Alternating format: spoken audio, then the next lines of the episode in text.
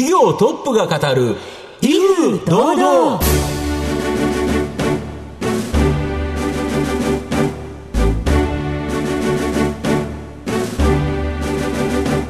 毎度相場の福の神こと藤本信之です。アシスタントの飯村美希です。この番組は巷で話題の気になる企業トップをお招きして番組の指揮者的役割である財産ネット企業調査部長藤本信之さんが独特のタクトさばきでゲストの人となりを楽しく奏でて紹介していく企業情報番組です。今週もよろしくお願いいたします。それでは本日も素敵なゲストをお招きしております。最後までどうぞお楽しみください。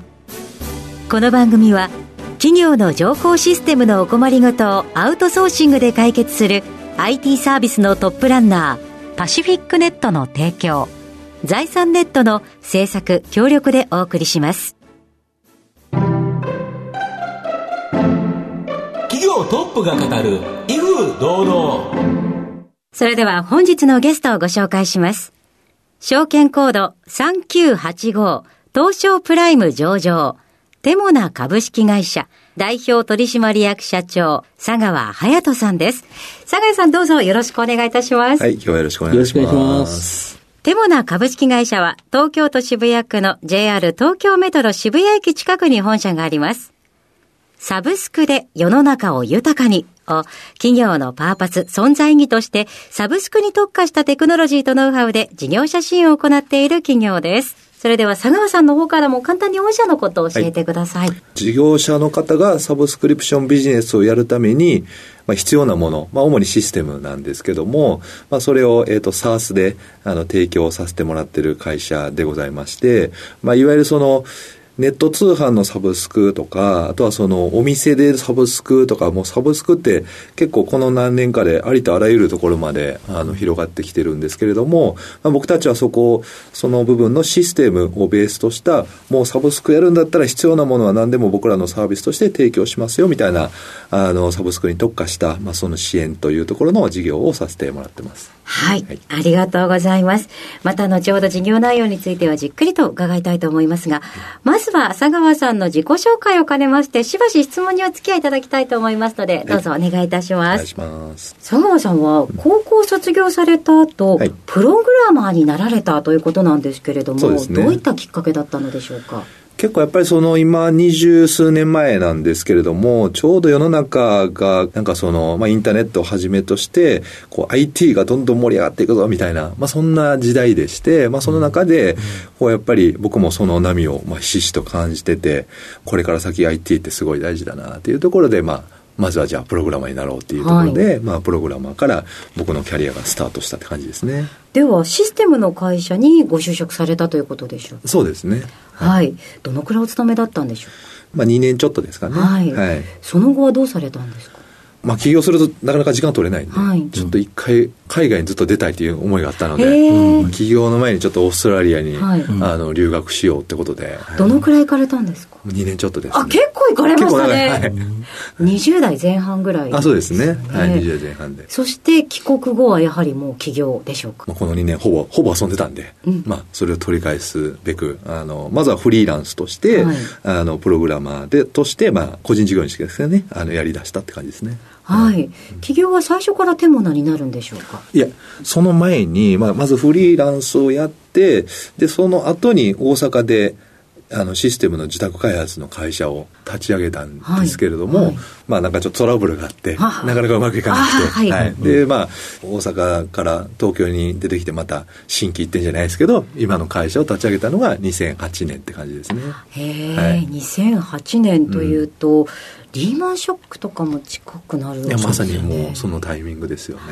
はい、大変だったんじゃないでしょうか。東京に出てきてテモナを立ち上げて、まあ、最初もいわゆるシステム自宅開発やってたんですよね、うんうん、でシステム自宅開発っていわゆるお家で言うと注文住宅みたいなもんで、はい、まあそうですね。注文してくれないといけないと。企業さんがこういうシステムを作ってくれて、でオーダーメイドでシステムを作ってあげると、はい、まあ、そういう事業やっててでそのリーマンの影響でいきなり取引先が半分になっちゃって、創業したてで、いきなりちょっと、あの、危機的状況に陥りまして、で、まあ、金策に走って、まあ、あの、いろいろ、それこそ金融機関とかね、あの、行って、なんとか乗り切ったんですけど、労働集約いわゆるそのシステム自社開発完全労働集約型なんで、はい、まあ、動き止めるとお金入ってこない。何、か起きると仕事がすぐなくなる、やっぱりリスクは高いんですよね、そうですよね。お客様があることですからね。そうなんですよ、で一社当たりの取引高もすごく高いので、まあ、何か起きるとすぐ危機的状況に会社が陥ってしまうのがこのいわゆる労働集約型というビジネスで、この件をきっかけにフロービジネス労働集約からいわゆるサブスク型に転換しなきゃいけないなというところで、このリーマンの時にですねうちはサブスクの事業モデルに変えようと。でもともとあの僕も、えーと、いろんな会社のシステムを作ってたんでいわゆるそのシステムをサブスク型でレンタルしてね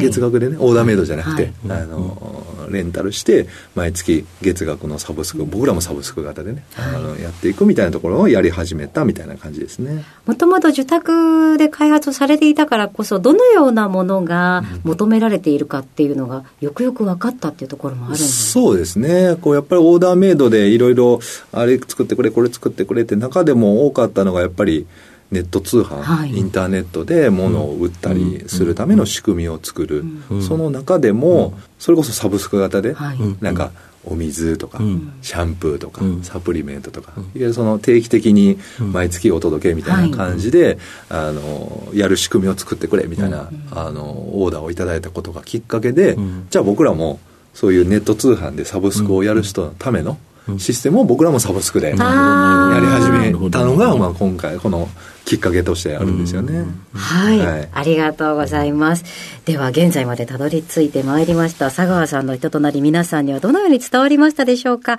後半では佐川さんが率いますテモの株式会社についてじっくりと伺っていきます。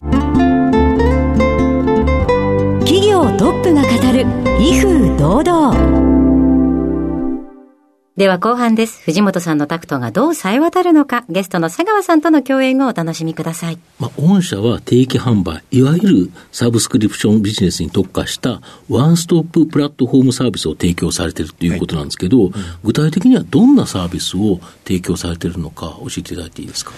いわゆるそのサブスクリプションをするために、はい、あの必要なのって、例えば今何人ぐらいがサブスクに申し込んでもらってて、はい、で、その人たちがどういう商品を申し込んでるとか、はい、クレジットカード決済を選んでるとか、コンビニを選んでるとかと、いつその商品を例えば届けなきゃいけないとか、いつ使いますとか、まあいろいろそのなんだろう、契約管理とか決済の管理とかと、その物を届ける出荷の管理とか、まあいろんな機能が必要になるんですよね。はい、で、あとまあその販売していく、例えばネットでね、あの売っていくショッピングカートみたいなのも必要ですし、まあそういうのを僕らはシステムとしてサブスクをやる人が必要になるものをすべて、いわゆる SARS 形式でね、月額課金でやらせてもらってるっていうのがメインのところですね。これ、いくらぐらいのコストいただくんですか、一件あたり。あの、大体一番のメインのやつが月額5万円のサービスです。そしたら、普通の商店とかでも、月5万円ぐらいだったら、払えるよっていう感じですか、そうですね。まあ、比較的、はい、あの、リーズナブルな価格には設定してるので、使いやすいと思います。これ、お客様ってどれぐらい数おられるんですか？ネット通販系だと大体1000社ぐらいで、うん、あとその、もう一個お店向け、うんうんうん、そのネットじゃなくて、うんうん、あの実際に店舗があるところで大体1200社ぐらいですかね。なるほど、はい。そうすると合計で2000以上があるとそうですね。いう形ですか。はい、まさに幅広く数多くの会社からコツコツともらう。そうですね。ということだから、非常にストック型収益で、まあ安定しているっていうのはありますよね。そうですね。一つ、例えば、やはりサブスクリプションで、売っても、まあ売れなかったとか、はい、失敗する業者さん、当然あるかと思うんですけど、まあ、一つ失敗したところで、御社にとってはそさほど影響がないという形になると。まあ、そうですね、このサブスクのモデルだと、やっぱ数千社の中の、やっぱ一社のお客様っていう感じなのは、比較的ダメージは小さいですね。はい、で競合他社との競争がまあ激しくなって、はい、前期に赤字転落、今期も赤字予想なんですけど、うん、このシステムの大幅改善で、かなり回復の手応え、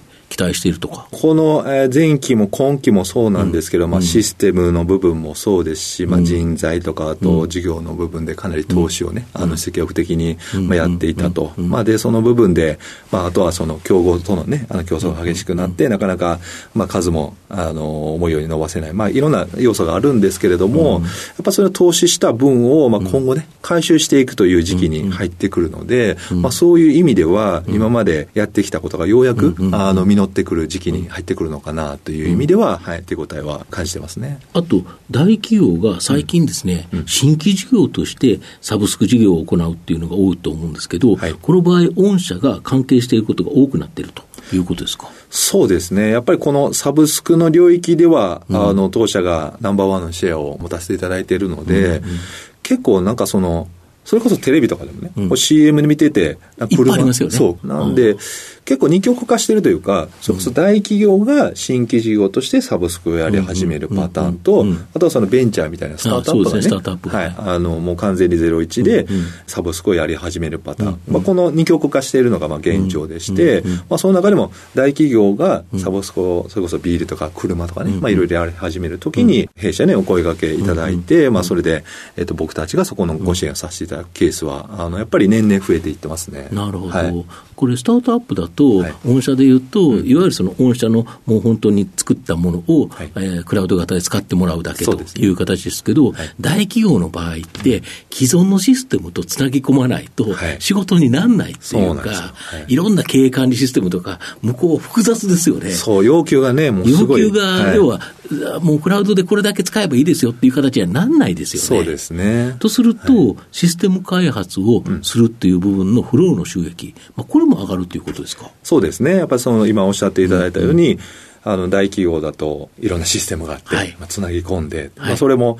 クラウド型でそこをね、自動的につなぎ込むって基本できないので、やっぱその部分を作り込んだりとかね、あの、やっぱそういう部分での、いわゆる開発部分の自宅収益というものと、あとはその製品を月額で、あの、提供している部分のストックと、まあ、なんで、この2つのモデルで、えっと、収益を上げていくという形になるので、えっと、ストック型プラス、あの、受託の収益みたいなところではですね、まあ、あの、倍以上の収益は生み出すことができると思いますね。はい。しかも、この大企業がうまくいくと、やはり金額的にも大きくなるし、いやねやはり安定しますよね。そうですね。いや、乗り換えっていうのがはい、つなぎ込んでるだけに、他の会社に切り替えるわけにいかないですもんね。そうですね。やっぱそこで、あの、結構投資してね、設備に投資してシステムを開発してるので、まあ、それをね、1年や2年で多分ね、あの、やっぱやるのってすごくもったいない投資になってしまうので、まあ、なんでそういう意味では、長期的にお付き合いをしていただけるようなね、あの関係性になりやすいので、はい、すごく、まあ、事業としては安定していると思います。あと、美容室とか整体院など、リアル店舗向け、はい。まあ、先ほどその EC 通販が1000で、リアルが1200という話あったと思うんですけど、このリアル店舗向けのサブスク EC サービスが大きく伸びてるっていうことなんですけど、これ、具体的にどんなサービスなんですか、リアル店舗っていうのは。僕らがあのサブスクアットというですね、はい。あのセサービス名なんですけども、はい。まあ、これで販売させていただいてて、はい。まあ、サービス、まあ、システムの部分とあとコンサルの部分、まあ、2つが一緒になったサービスなんですけど、はい。システムの部分は、はい。例えば美容院とか整体で、なんかカラーリングし放題の回数券のサブスクとかね。あはい。はい、ありますよね、最近ね。で、あとその美容院とか、その整体院で独自でなんかサプリメント作ったりとか、なんかトリートメント作ったりとか、まあそれをお店で売ったりとかね、あの、それを売る場合に僕らはそこの販売のシステムとか決済とか、まあこれも提供してるんですけども彼らってなんか売るというよりも技術者なんで、結構ね、施術に、あの、なんか、つきっきりになってる人多くて、はい。物を売るという習慣あんまなかったんですよ、今まで。なるほど、なるほど。だからそこに僕らのサービス導入してもらうと、うん。じゃあ、こういう商品をお客様にお勧めしてみてどうですかみたいな、そのシステムとセットでね、あの、まあ、コンサルティングと一緒にやることで、その、肌に触れる、ある程度信頼感があるお客様に対して、なんかお勧めすることによって、まあ、そのお店にとって新たな収益をサブスクで生み出すことができるのでまあ、そこは結構、あの、今好評でして、あの、この導入、えっと、していただいている会社さんは伸びているという現状ですね。なるほど。はい御社の今後の成長を引っ張るもの、改めて教えていただきたいんですが。まあ大きく2つありまして、はいやっぱり1つ目は、この大企業がどんどんなるほど。あのサブスクにまだまだ参入してきている、まだまだ来ますよね。はい。まあ、今来てるのって、本当に先進的な、やっぱりあの会社から始めるんだっていうような会社ですいやよね。もう本当にね正直な話。誰でも知ってるような会社がね、うんうんうん。あのやっていってるのテレビ CM 見ててもそうですよね。そうまさにね、でそれが呼び水となって、うん。やっぱ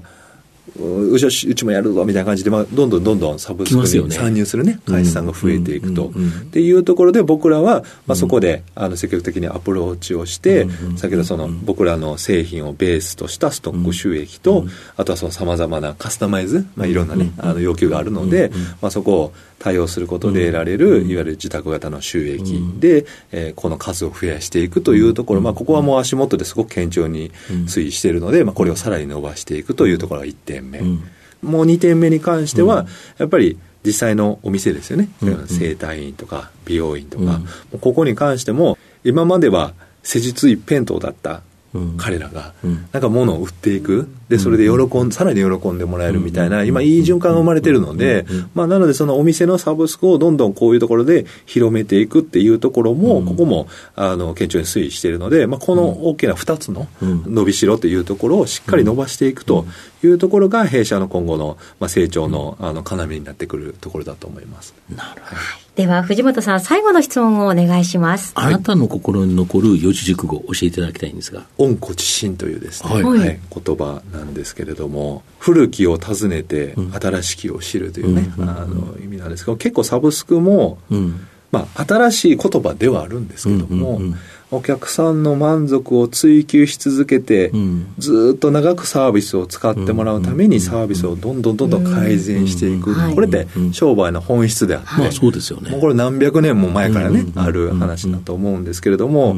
まあ、当社もまあいろいろね、あの、課題が起きたり、トラブルが起きたり、まあ、あの、いい時も悪い時もあるんですけれども、原点に立ち返るじゃないですけれども、やっぱりその商売の本質とか、経営の本質とかいうところで、まあ、この本質に立ち返ることによって忘れてた何かをね、思い出すとか、僕はこの、まあ、そういう意味でこの温故知新という言葉をやっぱりその自分の、まあ、座右の銘じゃないですけどもすごく大事にしていて、はい、なんで、まあ、そこから原点に立ち返ってまた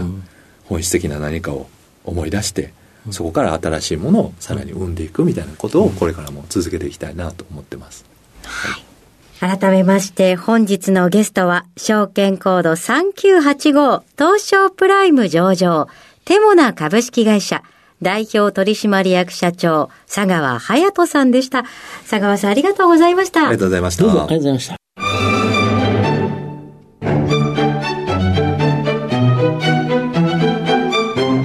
企業トップが語る威風堂々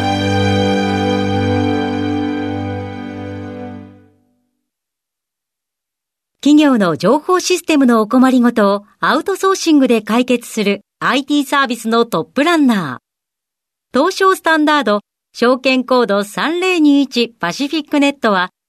パソコンの導入、運用管理、クラウドサービスからデータ消去、適正処理までサブスクリプションで企業の IT 部門を強力にバックアップする信頼のパートナーです。取引実績1万5000社以上。東証スタンダード証券コード3021パシフィックネットにご注目ください。お送りしてきました企業トップが語る威風堂々そろそろお別れのお時間です。今日のゲストはテモナ株式会社代表取締役社長佐川隼人さんでした。そして佐川さんの選ばれました四字熟語は温故知新でございました。それではここまでのお相手は藤本信之と、飯村美希でお送りしました次回のこの時間までほな、さいなら。この番組は企業の情報システムのお困りごとをアウトソーシングで解決する IT サービスのトップランナーパシフィックネットの提供